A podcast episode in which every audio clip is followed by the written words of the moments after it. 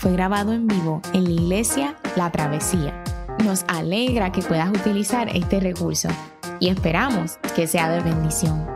Queremos que sepas que nuestra más profunda convicción que no importando cuán útil sea esta grabación, nunca podrá sustituir la experiencia de pertenecer a una iglesia local.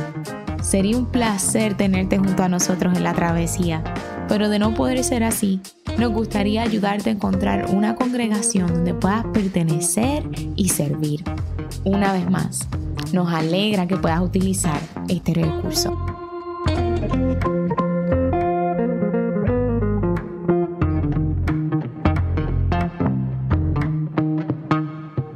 El pasaje de esta mañana se encuentra en el Evangelio según Lucas, capítulo 4, versículos del 1 al 13. Así dice la palabra del Señor. Jesús, lleno del Espíritu Santo, volvió del Jordán y fue llevado por el Espíritu al desierto. Allí estuvo 40 días y fue tentado por el diablo. No comió nada durante esos días pasados los cuales tuvo hambre. Si eres el Hijo de Dios, le propuso el diablo, dile a esta piedra que se convierta en pan.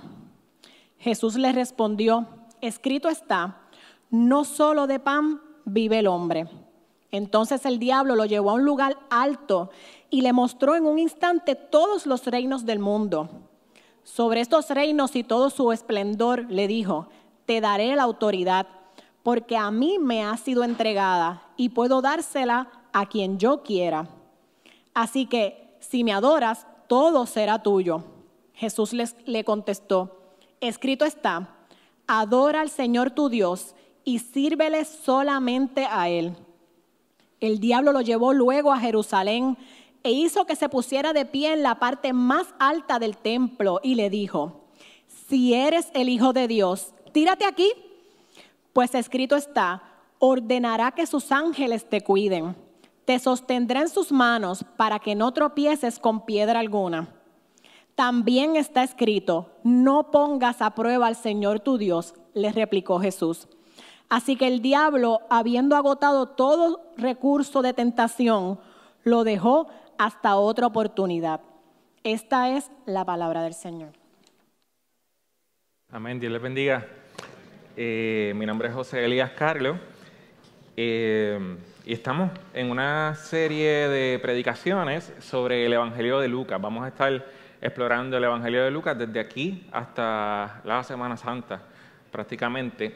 Y, y a mí me toca predicar sobre este pasaje en Lucas 4, que habla sobre la tentación de Jesús en el desierto. Este es un pasaje bien famoso y yo estaba eh, Coto también va a predicar de este pasaje hoy en comunión y estábamos hablando esta semana sobre el pasaje, que quizás uno de los retos que tiene un pasaje como este es que nosotros siempre en las predicaciones pues buscamos hacer algo que le llamamos aplicación, que es decir, ok, así como, como Jesús hizo aquí, tú también haces, así como Jesús está haciendo, tú también te enfrentas a esto.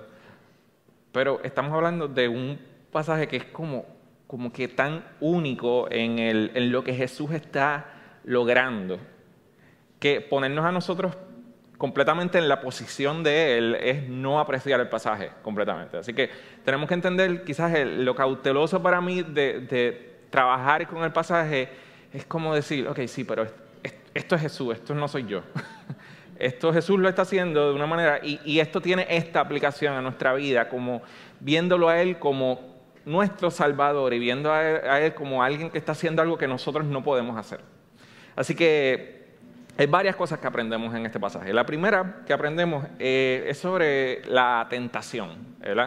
El pasaje comienza diciendo en el versículo 1, eh, no, es el versículo 4, es el versículo 1, pero sí. El versículo 1 dice, Jesús lleno del Espíritu Santo, y esto es una expresión que Lucas repite una y otra vez en su Evangelio. Eh, dice Jesús lleno del Espíritu Santo, volvió del Jordán y fue llevado por el Espíritu al desierto. Y el Jordán fue el lugar donde el Espíritu Santo descendió precisamente sobre Jesús en el capítulo anterior, en forma de paloma, en su bautismo. Y ahora se nos dice que el mismo Espíritu Santo que desciende sobre él para ungirlo en su ministerio, ahora lo lleva al lugar donde va a ser tentado por el diablo. Y, esto es algo que a mí me, llama la atención. No es como que el diablo lo lleva allí, ¿verdad? Es como que el Espíritu agenda una cita de Jesús en ese lugar. Y la imagen es la de Jesús no siendo arrastrado por el diablo a un lugar donde va a ser tentado mientras él está indefenso, sino que la imagen es la de Jesús siendo ungido por el poder del Espíritu Santo y puesto a la ofensiva en una batalla. Entonces quiero que, veamos eso. Y, y, hay un dato interesante que Lucas está utilizando aquí, y es que dice en el versículo 2 que Jesús estuvo en el desierto 40 días. Y el libro de números en el Antiguo Testamento nos narra sobre el pueblo de Israel estando 40 años en el desierto.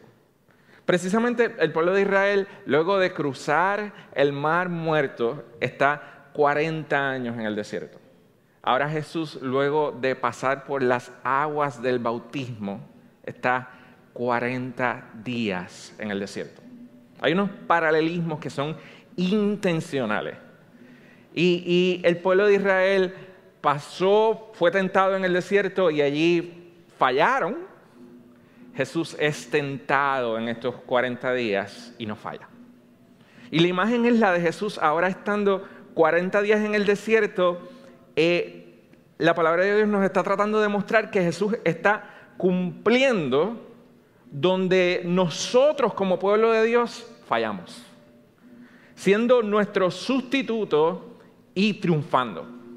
Así que está como para acabar la predica aquí. O sea, ese, es el, Si hay algo grande que podemos decir de esto, es, ese, ese detalle en ese versículo. Él está haciendo lo que tú y yo no pudimos haber hecho. Así que la forma de leer el pasaje en nada puede ser decir, bueno, pues eh, él, viste que lo podemos imitar. No, es que, es que Él está haciendo algo que tú y yo no pudimos haber hecho. Y está haciendo nuestro sustituto. Y aún aunque tú no seas fiel como Él es fiel, él es tu sustituto. Eso es lo primero. Pero ¿sobre quién está triunfando Jesús? Dice que durante 40 días Él fue tentado por el diablo. Y nosotros vivimos en, un tiempo moderno, hay mucha gente aquí bien educada y es bueno reconocer que para muchas personas hoy en día es difícil creer en la existencia de un ser real llamado el diablo. Y esto es mayormente por la noción moderna de reducir el mar a factores biológicos, sociológicos o, psicológicos, ¿verdad? Es decir, para mucha gente no existe tal cosa como una persona malvada. Existe gente que ha sufrido y son víctimas de un sistema dañado. Y esto, lo vemos en, si usted mira las, las películas, todos los remakes que se han hecho en los pasados 10 o 15 años de películas en las que, el, por ejemplo, la, bruja de esto, la película esta de Berwich, todas estas películas en las que hay un malvado de niños o demás, y ahora estamos haciendo las nuevas películas en las que se nos muestra el, malo, pero el malo tiene una razón. Hay un asunto psicológico, hay un asunto sociológico. No es que es malo, es que ha sufrido. Y, y esta noción entra con la noción de no creer en que existe tal cosa como el diablo, que nos dice la Biblia que peca desde el, desde el principio. Y en parte es así, porque, pero la pregunta es, ¿cómo podemos arreglar un mundo dañado? ¿Solo con gente que no ha sufrido traumas? ¿Solo con mejor educación? ¿Solo con mejores sistemas de crianza? ¿O hay causales que van más allá de lo social o lo psicológico? que la gente sufra. Hay cosas que, no son maleables ni controlables. Hay, hay, una maldad, hay un ser que es malo. Y es ahí que la doctrina cristiana de que hay un diablo y hay demonios, contrario a lo que muchos podrían asumir, no es ingenua ni, ni es simplista. Eh, con decir que creemos en el diablo y los demonios, eh, que los demonios existen, no estamos ignorando la complejidad de que hay causas psicológicas y hay causas sociales, sino que estamos precisamente admitiendo la profundidad del mal. Que la manera en que la Biblia presenta la existencia de lo demoníaco nos lleva a una comprensión del mal más sofisticada de lo que la gente moderna tiende a tener. ¿Por qué? Porque ahora yendo al texto bíblico, no vemos al diablo haciendo a Jesús una llave de lucha libre y diciéndole, me vas a obedecer y me vas a obedecer. Y Jesús metiéndole puños para atrás. No, no es eso. Lo que vemos es al diablo usando factores psicológicos, eh, usando factores físicos. Jesús está ayunando por 40 días y el diablo sabe que él tiene hambre y el diablo dice, mira, pero tú no tienes hambre, chico. Vamos a convertir estas piedras en pan. El diablo está usando el hecho de que Jesús había venido para ser rey y está diciendo, mira Jesús, eh, yo puedo arreglar eso. Y lo que vemos es que el diablo está usando los impulsos físicos de Jesús y está tratando de crear un tipo de alianza entre él y esos impulsos físicos. Entonces yo creo que aquí es interesante cómo nosotros, obviamente, cuando pensamos a alguien como que si creemos en el diablo, no, hay gente que diría, claro que yo creo en el diablo porque yo he visto personas siendo eh, eh, endemoniadas, ¿verdad? Curiosamente yo me estaba recordando esta mañana que eh, yo cuando estaba en high school era, estaba en una confra en la escuela y, en la confra en la escuela, nosotros chamaquitos de 15 años, una vez que salió un demonio allí y nosotros allí, ¡ah, fuera! nombre de eso, y nosotros, chamaquitos de 15 años sin ningún pastor ni nada allí sacando demonios a lo loco. Eh, yo decía, wow. Pero curiosamente, nosotros quizás como que tendemos a pensar, ok, pues sí, creemos en el diablo y creemos en lo demoníaco, pero porque es como la noción de que, bueno, pues el exorcista y los demonios y toda esta cosa, y, usted lo ve cuando alguien dice, mira que voy de misionero a Haití, la gente dice, ten cuidado, la cosa está mala, ¿verdad? Pero curiosamente ignoramos las maquinaciones del diablo que son reales aquí, que son reales entre nosotros. Y son reales sin ver a nadie poseído, endemoniado y ver a nadie con la cabeza virándose para atrás. Son reales. Son reales en nuestros pensamientos, son reales en nuestras emociones, son reales en nuestro rencor, son reales en, la discusión que tuve con mi esposa esta semana o demás. Son reales. El diablo es real y muchas veces ignoramos, quizás por, lo místico de ver las manifestaciones eh, demoníacas físicas, ¿verdad? Ignoramos la realidad, que es mucho más real todavía, del diablo trabajando con nuestro pensamiento, como está trabajando aquí con Jesús, como está hablando con Jesús. Y lo que yo quiero que veamos es que el mal, incluso como lo presenta el libro de Lucas, es complejo, no es simplista. Por ejemplo, en Lucas 22, hablando de Judas, dice en el versículo 3 que Satanás entró en Judas y desde entonces Judas buscó cómo entregar a Jesús. Y uno lee eso y se está leyendo eso de manera simplista, piensa, pues Judas tuvo una posesión demoníaca y uno piensa que quizás, como decía en la película del exorcista o algo así, y se imagina a Lucas con la cabeza girando al revés y hablando con voces extrañas.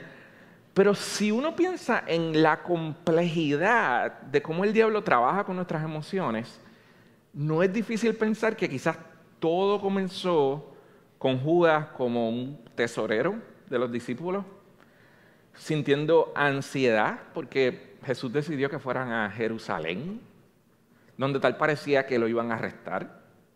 Y el diablo usando la ansiedad de Judas y, y haciéndole sentir molesto y haciéndole sentir frustrado y haciéndole sentir resentimiento y luego envidia quizás con los demás discípulos.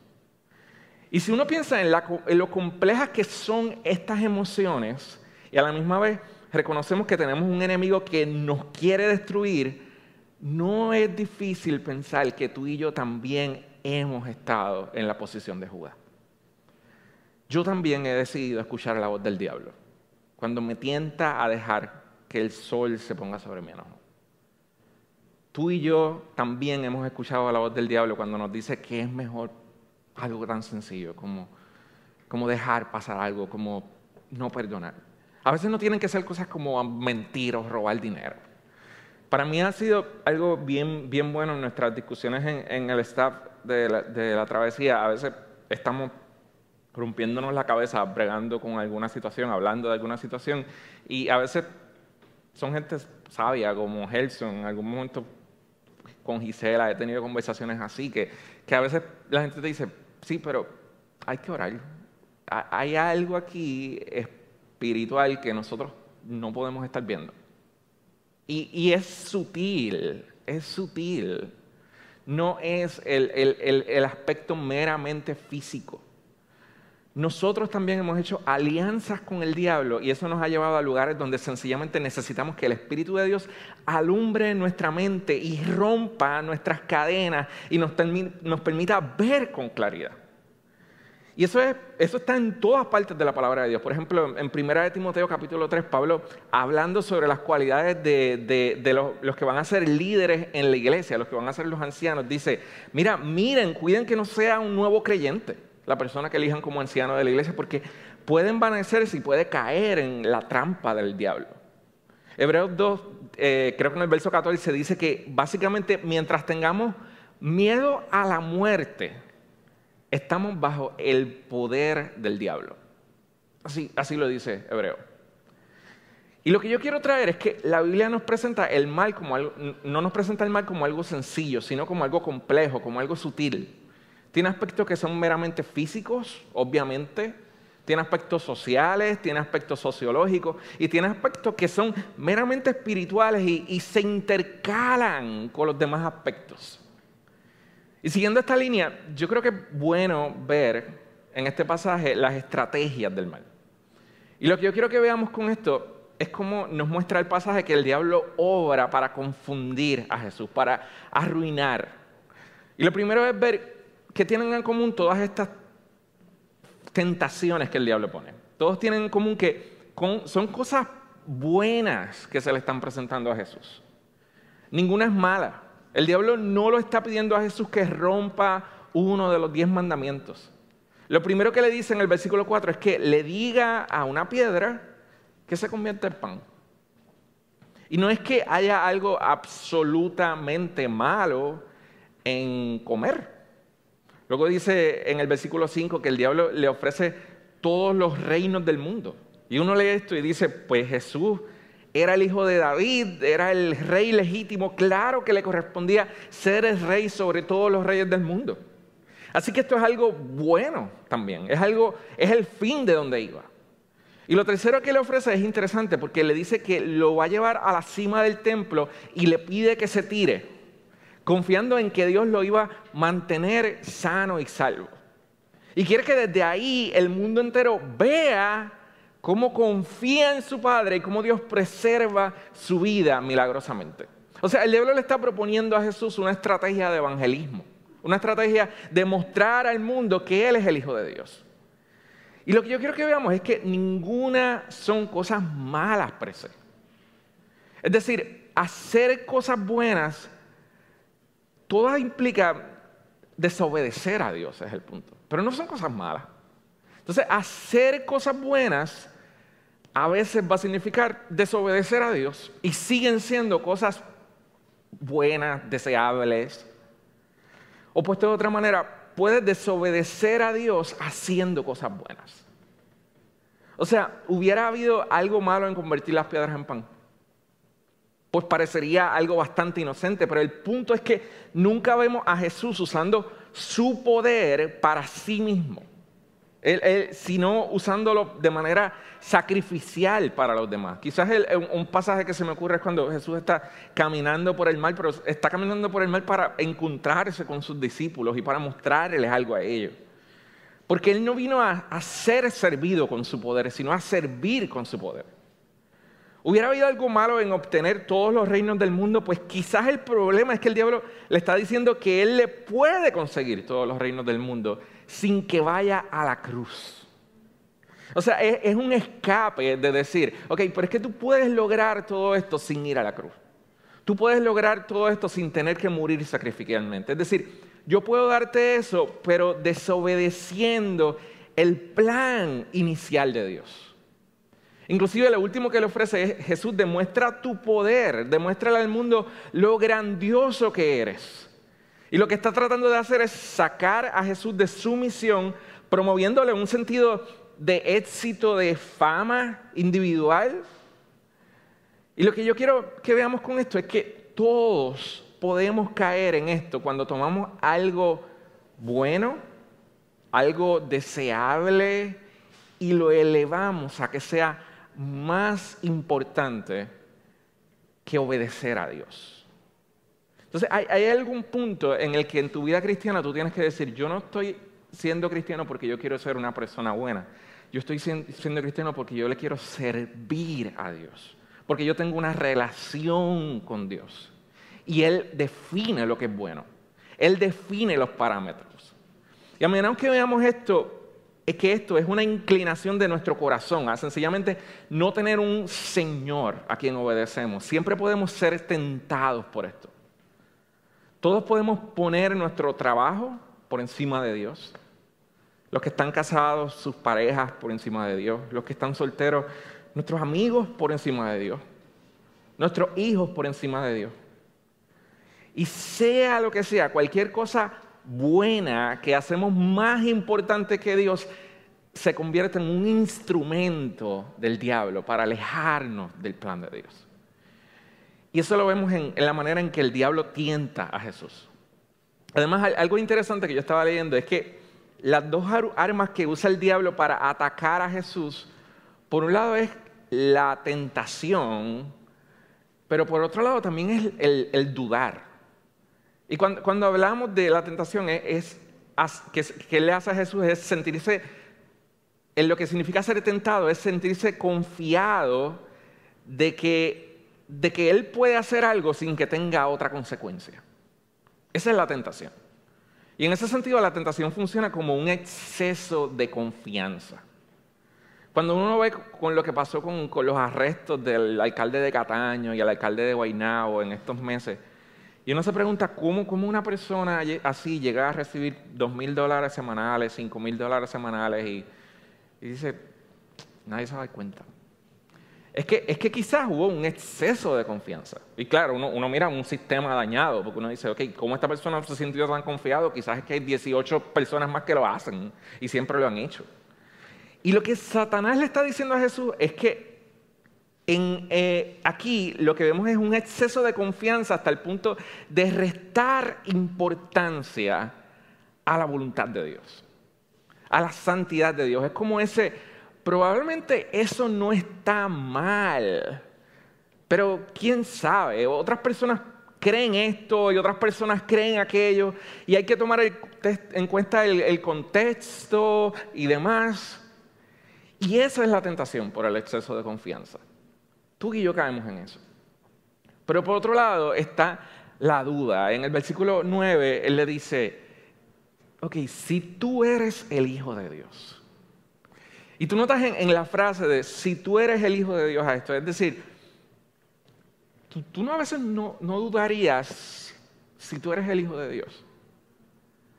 Si eres el Hijo de Dios no es solo un exceso de confianza, sino que también funciona como una especie de instigarlo a probar realmente si su padre lo ama como su hijo. O sea, no es solo un exceso de confianza, sino también un sembrar una duda. Y vemos la segunda arma que utiliza el diablo para atacarnos, es llevarnos a un lugar en el que dudamos de la bondad de Dios. Antes de la tentación hay un exceso de confianza. Y después de la tentación no hay más que dudas sobre el amor de Dios. No pasa eso con tu vida. Antes de la tentación hay un exceso de decir, ah, quizás esto no es para tanto, pero después de que lo hacemos es como que Dios me va a seguir amando después de esto. Y ahí viene una, una pelota que sigue y nos sigue por años y por años, porque no podemos perdonarnos por un error. Y no podemos aceptar el perdón de Dios. Y muchas veces viene después de, ceder a la tentación. Y, es, ese, es ese, mira lo que has hecho, mira el fracaso que eres. Dios no puede amar a alguien así. Y lo que yo quiero que veamos es que en ambas cosas son dos cosas mortales, el, exceso de confianza y la duda, porque en nuestro exceso de confianza no podemos ver la seriedad de la santidad de Dios, de que, de que cuando Dios dice no es no, de que Dios tiene planes, de que Dios es santo, de que Dios tiene una voluntad y su voluntad es manifiesta. Pero en, la duda también hay, hay un dudar del amor de Dios. Y, es por eso que la madurez cristiana y el carácter cristiano y el vivir para Dios siempre va a requerir que creamos que Dios es por un lado santo, que, que Dios odia el pecado, que Dios nos pide obediencia absoluta y a la misma vez reconocer que Dios nos ama profundamente, que se acuerda de que nosotros somos polvo y que a pesar de nuestro pecado está dispuesto a perdonarnos. Y es esta controversia entre entender que, hay, gracia, pero también dentro de esa gracia está manifiesta la ley de Dios. Y, ese balance siempre va a estar en la vida cristiana. Pero ¿cómo crecemos en ese conocimiento? Y aquí hay algo que yo quiero que veamos en la manera en que Jesús usa la palabra de Dios. Eh, en el versículo 4, en el versículo 8, en el versículo 12, él siempre comienza diciendo, escrito está. Y esas son sus palabras. Escrito está, escrito está, se ha dicho. Yo quiero que veamos que la manera de, vencer al diablo es a través de los medios y el mensaje de la palabra de Dios. Jesús prácticamente todo lo que está haciendo durante su conversación con Satanás es, citar la Biblia. Cuando le dice, no solo de pan vivir al hombre, está citando Deuteronomio. Después cuando Satanás le ofrece los reinos de la tierra, Jesús está citando Deuteronomio 6 otra vez. Y lo interesante es que este es un patrón en el libro de Lucas, no es solamente aquí.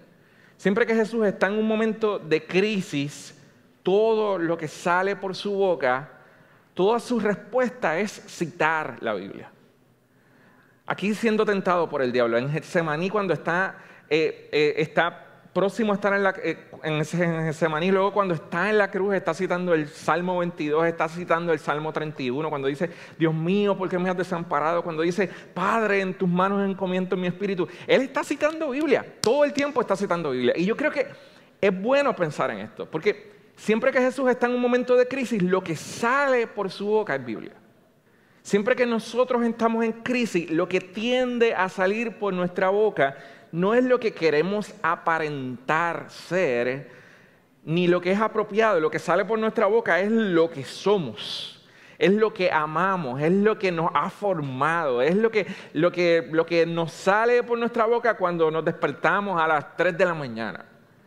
Y Jesús estaba tan impregnado de la palabra de Dios que eso es todo lo que sale por su boca cuando está en una situación de crisis.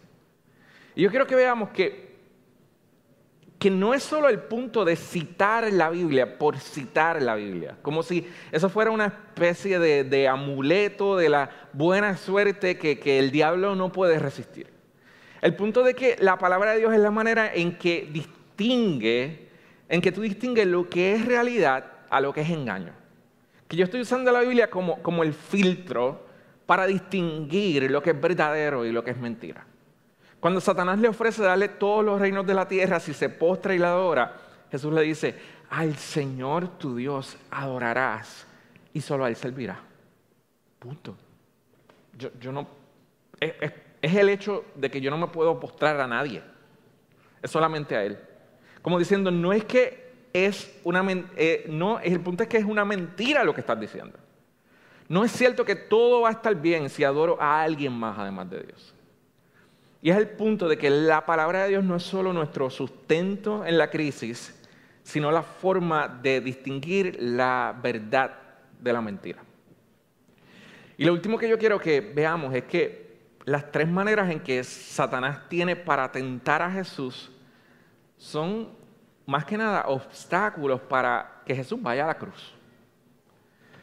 La primera, convertir las piedras en pan, es usar su poder para servirse a sí mismo y no de una manera sacrificial. La, otra, el, tener poder sobre todas las naciones, es tener poder pero sin morir por su pueblo. Y la última, el hacer algo espectacular como tirarse del templo, es hacer que todo el mundo supiera que Él era el Hijo de Dios, pero no por la cruz y no por su resurrección. Así que hay una relación directa entre esa tentación de Jesús en el desierto y luego lo que vemos en Getsemaní, en, Lucas 22, eh, antes de ser arrestado. Porque en el Getsemaní, donde, habiendo dicho que, después de, no haber, haber dicho que no a convertir las piedras en pan, y después de no haber aceptado la oferta de Satanás de tener dominio sobre todas las naciones, y después de haber dicho que no a demostrar su poder de forma espectacular, se encuentra en Getsemaní próximo a beber la copa de la ira de Dios. Y, es en Getsemaní donde, habiendo dicho que no a todo esto, está dispuesto entonces a sufrir nuestro castigo. Y aquí es donde la manera en que entendemos la tentación de Jesús debe cambiar. Jesús en su tentación no está siendo solo nuestro ejemplo, Jesús está siendo nuestro Salvador y Jesús está siendo nuestro sustituto. O sea, no se supone que miremos a Jesús resistiendo la tentación de Satanás en el desierto solo como una lección de cómo nosotros debemos reaccionar cuando somos tentados. Ciertamente hay algo que podemos aprender aquí. Pero se supone que miremos a Jesús resistiendo la tentación de Satanás en el desierto para ser nuestro sustituto y nuestro salvador cuando nosotros no podemos resistir la tentación. Para Jesús no hay tentación en el desierto sin cruz y resurrección. Y a nosotros el tener un Salvador que sufrió la cruz y resucitó nos da esperanza cuando somos tentados. Y eso es algo que Satanás sabe. Satanás sabe que si tú sabes que tienes un Salvador y descansas en Él constantemente, va a ser difícil tentarte. Satanás sabe que incluso cuando tú eres tentado y fallas, si tú sabes por lo que Jesús, que por lo que Jesús hizo por, por, ti, tú tienes seguridad de que no hay condenación para aquellos que están unidos a Cristo, te puede tentar.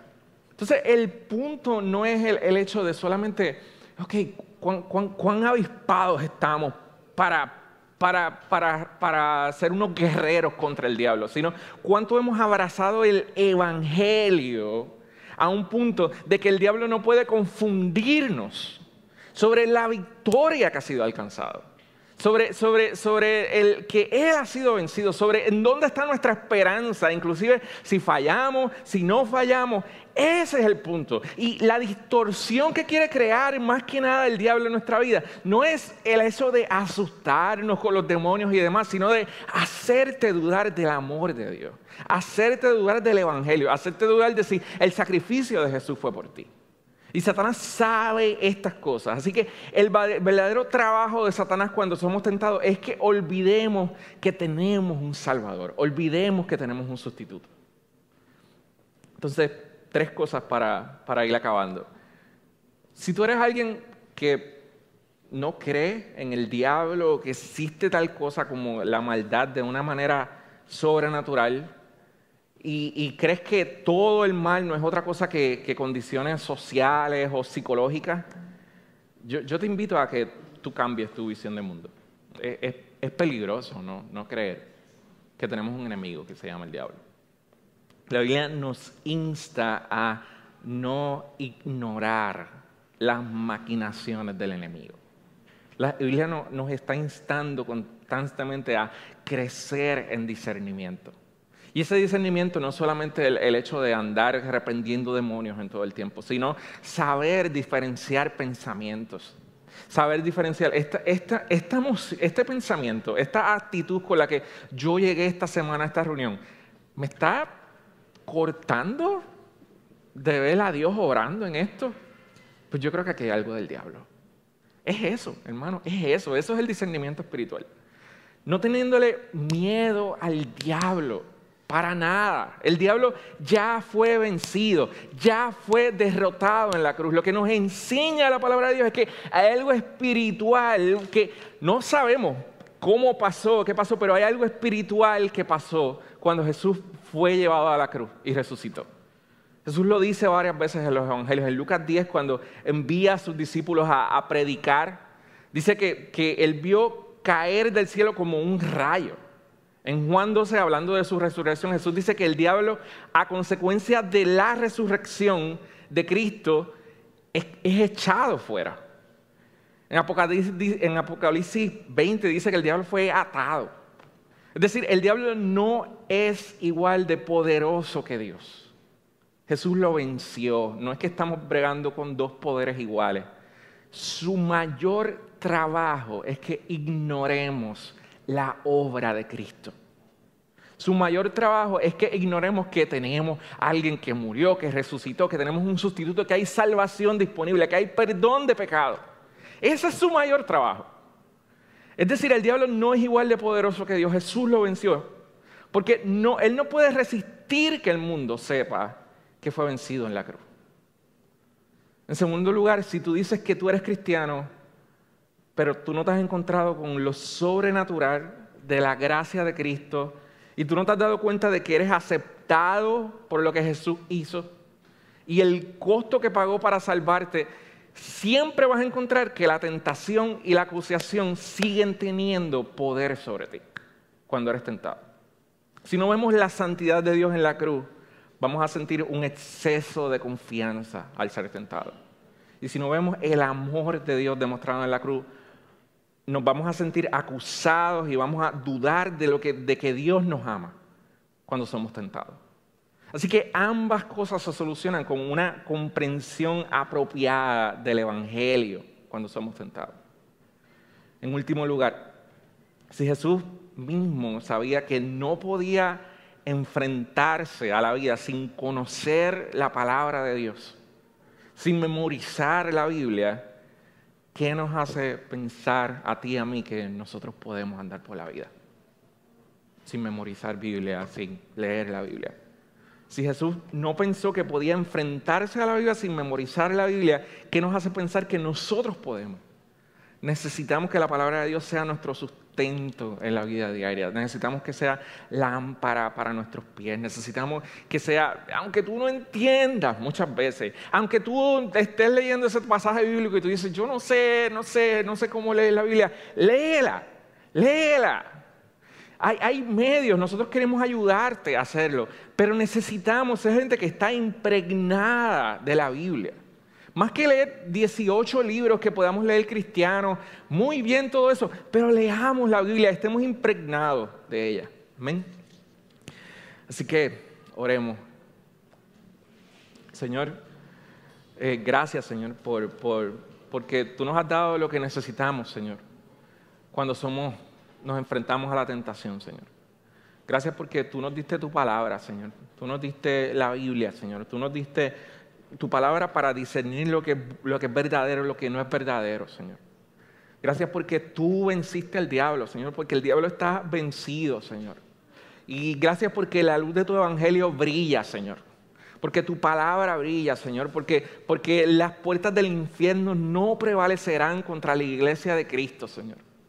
Gracias porque nada de esto depende de que nosotros seamos tan perfectos y, no fallemos, Señor, sino que depende de que tú eres nuestro sustituto, de que tú eres nuestro Salvador, Señor, y que tú viviste la vida que nosotros debimos haber vivido, Señor. Y sufriste el castigo que nosotros debimos haber padecido. Y resucitaste, Señor. Y estás sentado a la diestra de Dios Padre. En el nombre de Jesús, oramos. Amén.